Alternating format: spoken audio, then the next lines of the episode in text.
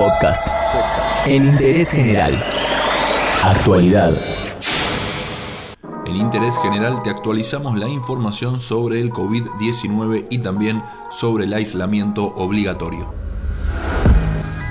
Según el último reporte del Ministerio de Salud, hay 6.034 casos del nuevo coronavirus confirmados en Argentina y en total se recuperaron de la enfermedad 1.757 personas.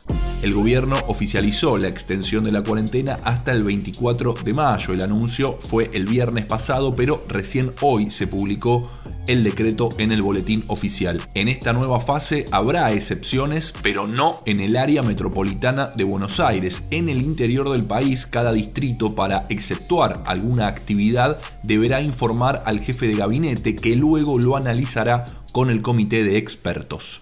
Uno de los requisitos para flexibilizar la cuarentena es que el sistema de salud de cada lugar cuente con la capacidad suficiente y adecuada para dar respuesta a la potencial demanda sanitaria. En el AMBA todo sigue como estaba, pero los medios de transporte desde hoy vuelven a circular con sus cronogramas habituales.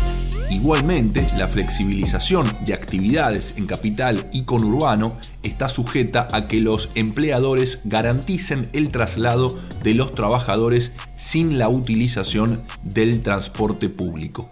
Para verificar qué trabajos están exceptuados de la cuarentena y por el permiso de circulación hay que ingresar a www.argentina.gov.ar y a www.trámitesadistancia.gov.ar.